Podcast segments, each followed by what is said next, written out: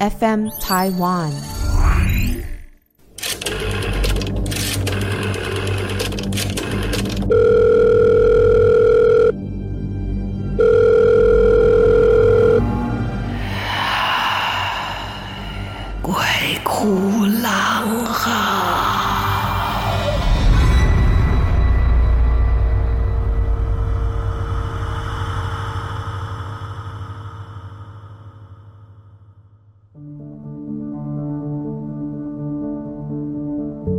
大家好，欢迎来到鬼哭狼嚎，我是郎祖云。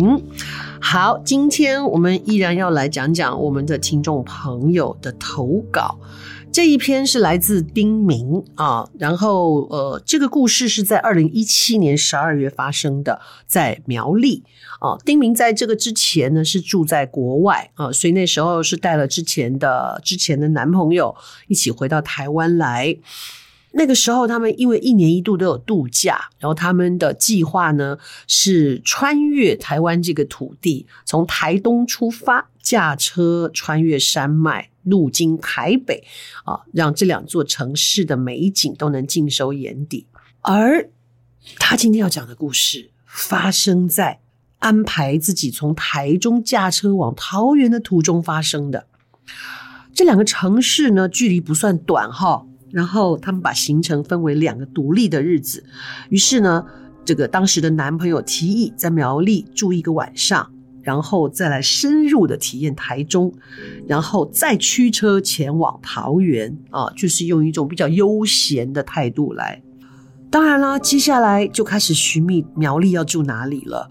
可是，在那个时候，二零一七年哦，能够提供的选项有限，他就提出呃那个庙宇住宿。他想说，嗯，庙宇住宿，因为他手上这个男友带了这一个旅游的指南哦，上面有提到苗栗有一座寺庙，他所提供的住宿环境各方面都物超所值哈，而且充满了这一种正能量的氛围啊，是一个很好的体验。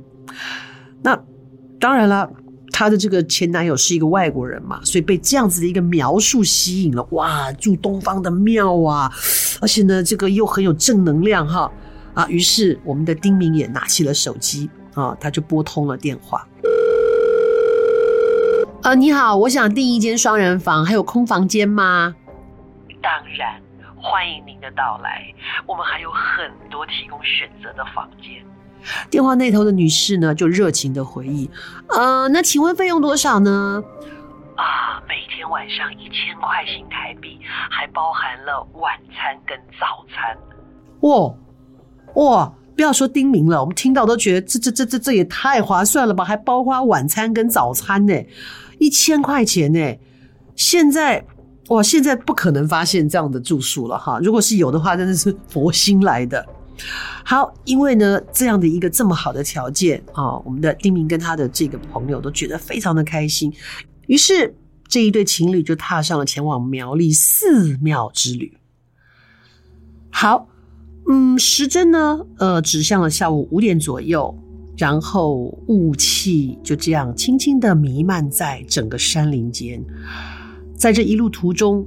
哦，看到好多像是被岁月遗忘的老房子点缀在路边，夕阳西沉，轻柔的细雨飘洒而下。到了，他们把汽车停在宽阔的停车场上，拎着行李登上了楼梯。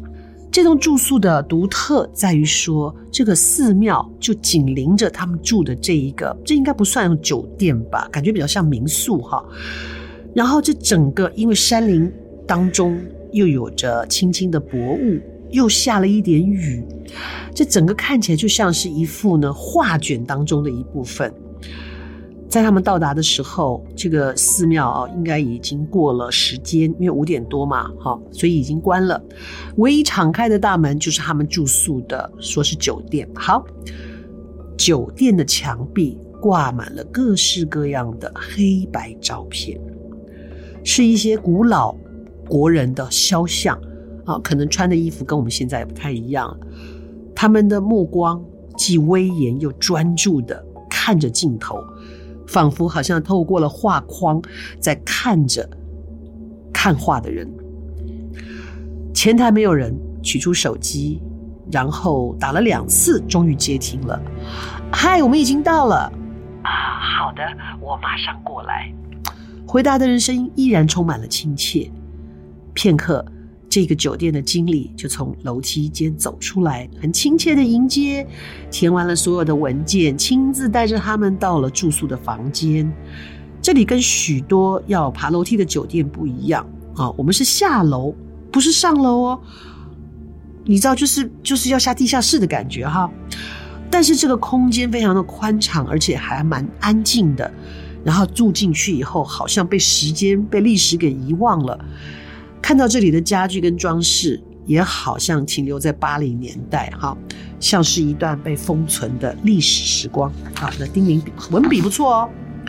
因为只是一个夜晚的停留，所以也没有在意太多的细节啊，只是对这一切的古老的，呃，这一些呢装饰感觉到非常的有趣。把行李放好，前往餐厅用餐。餐厅里面已经有几位在用餐的朋友，大家都很专心的享受着很朴实却还蛮美味的晚餐。大家也都没有交流，嗯，都蛮安静的。这时候。丁明跟他的伴侣感觉到一种很奇特的氛围，怪怪的，会不会太安静了？吃饭怎么可以吃得这么安静？所以呢，他们也只是很快速的加速把这个晚餐吃完。时间来到晚上八点，因为整天开车非常的劳累，然后他们也就决定要好好休息。所以洗漱之后，大概在晚上十点钟准备睡觉了。就在要闭上眼睛的瞬间，一个奇怪的旋律开始在脑中回荡。那是齐豫在一九八零年演带的经典曲目。你是我所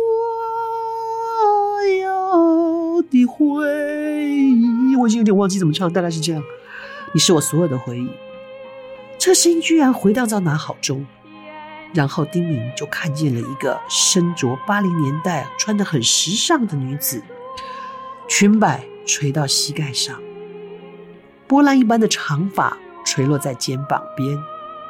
她没有跟我说话，只是静静的凝视。尽管她默然无声，可是丁明却感觉到，在这无声当中，他传出了这样的讯息。这就是死亡的感觉。当感觉到他说出了这样子的一个概念的时候，丁明马上感受到了绝望跟失落。即便是在生命中遇到的低谷，也从未有像现在这么深沉的绝望。突然感觉到自己好像陷入了某种困局，而且那个跟我无声交谈的女子，像是期待我体验她那当时的感受。我还有一丝理智，试图要理解这一切的时候，我又感觉到她好像在说：“你现在打开窗户，跳下去，你就会跟我一起了。”挣扎当中，猛然睁开双眼，几乎要发出尖叫，而当时的伴侣正在沉睡，也不好意思叫醒他，已经很晚了。丁明决定发讯息给他在新加坡当僧侣的朋友，把所有的梦境告诉他。这位僧侣询问他的所在地，他也借由手机把他的位置发给他。然后这位僧侣马上就回到说：“你能不能立刻离开那里？”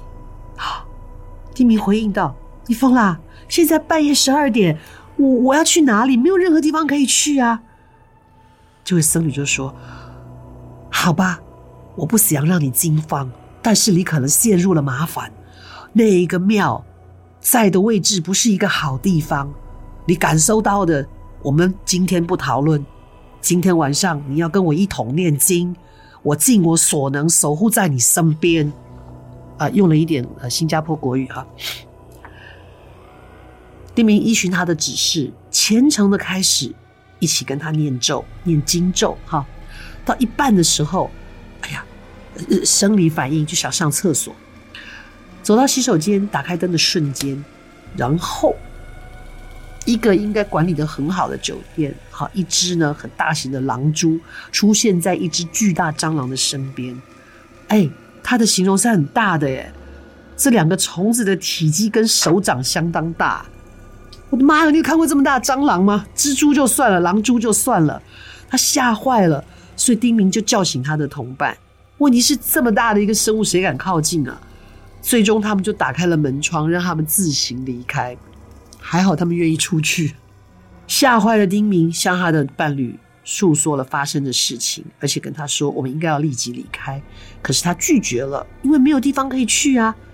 他就劝他好好睡觉，不要想太多。后来他们当然就因为疲倦，因为各种的原因就睡着了。但是那天晚上的睡眠对丁明来说是难忘的，没有办法安然入睡，因为恐惧让他难以获得宁静。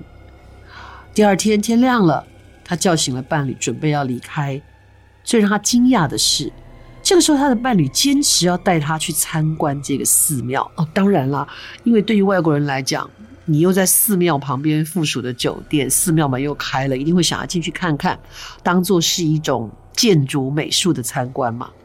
然后进了寺庙，第一个要去参观的地方就在酒店跟庙宇的中间，是一座安放骨灰的殿堂。然后有一些骨灰前面会放照片，他第一座看到的就是在晚上出现的那位女子，一直跟他说：“你打开窗户跳下去，你就会感受到死亡的感觉。”我只能说，一这鬼魂的能量太高了，它居然可以超过庙宇的保护跟结界。二，我只能说那座庙法力真的不咋地，连安养在那里的魂魄都能够出来作祟啊！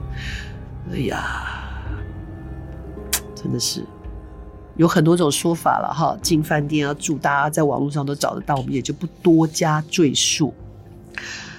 我们拍戏也有人碰到啊，就是因为拍戏的话，住宿的人就很多嘛，可能会一整层，或是半层楼，或者是分两三层不同的，可能都在同一区、同一半的两三层这样子。然后我们就有碰过啊，剧组的同事就是因为大家拍戏拍得很累了，那你也不知道到底谁睡哪一间，谁睡哪一间，可能会有。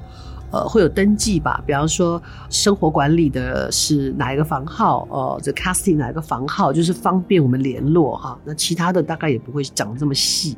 然后就有一个朋友说，他明明就累得要死，可是隔壁不知道住谁，就晚上咚咚咚咚咚咚咚很吵，一会儿听到开电视，一会儿听到他烧水，一会又听到他在房间里走来走去，他都气到。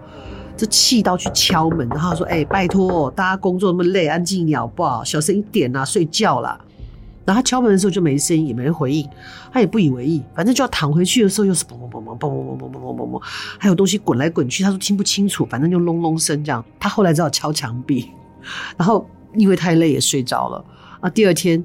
就在化妆的时候，大家在忙的时候就开始抱怨吃早餐，说隔壁到底住谁呀？晚上不睡觉吵死了，谁啊谁啊谁住什么？他说哪一间呢？讲出那个房号，大家就，执行师就说那一间没人住啊，什么意思？我们只租到就几号几号，到你那一间是最后一个号码，你旁边开始那边不是我们的，然后那一间没人住啊，然后他就要求换房间。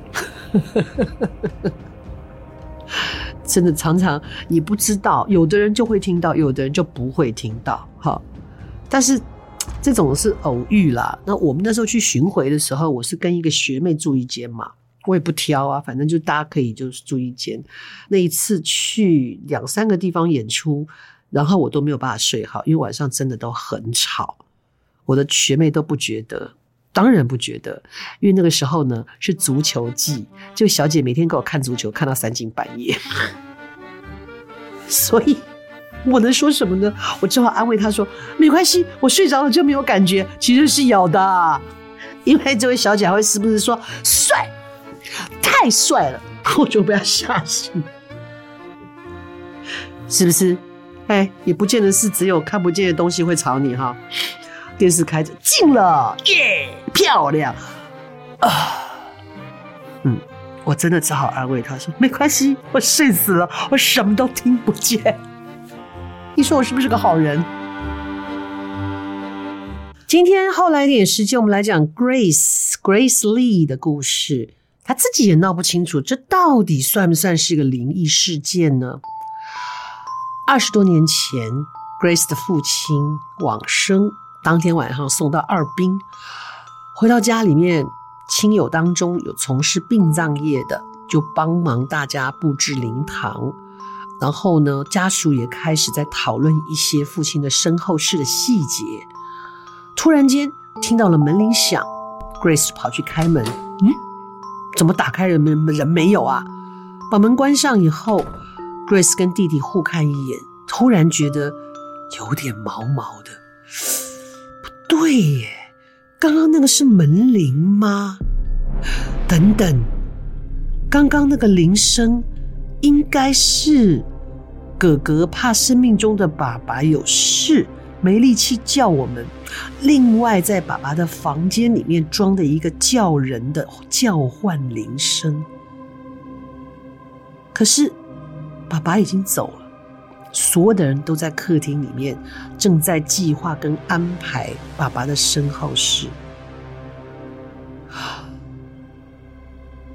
两姐弟当时想起这个状况，两个人都觉得鸡皮疙瘩都站起来，觉得好恐怖，好恐怖哦。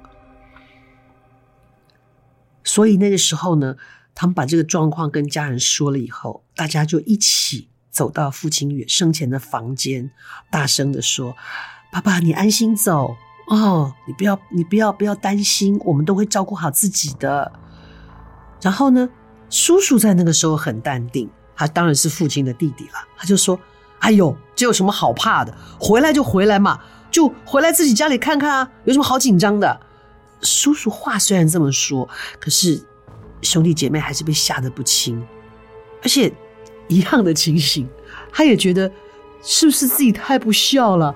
爸爸就回家看看，为什么怕成这样呢？难道只是因为阴阳两隔，就亲人之间的距离就会拉得这么远吗？后来装这个铃的哥哥就问了我的 Grace 说：“那一个帮爸爸装的那个叫唤的铃，要不要拆掉呢？”Grace 想一想，啊，拆拆了吧。于是不是会想起那天晚上，在父亲生前那个没有人的房间响起的叫唤铃，那个经验太可怕了，所以就拆掉。可爱的 Grace 说：“我这样做是不是很不孝？大家可以提供你们的意见或看法。”真的不会啦，因为每一个人对于这些未知的世界的事情，多多少少会。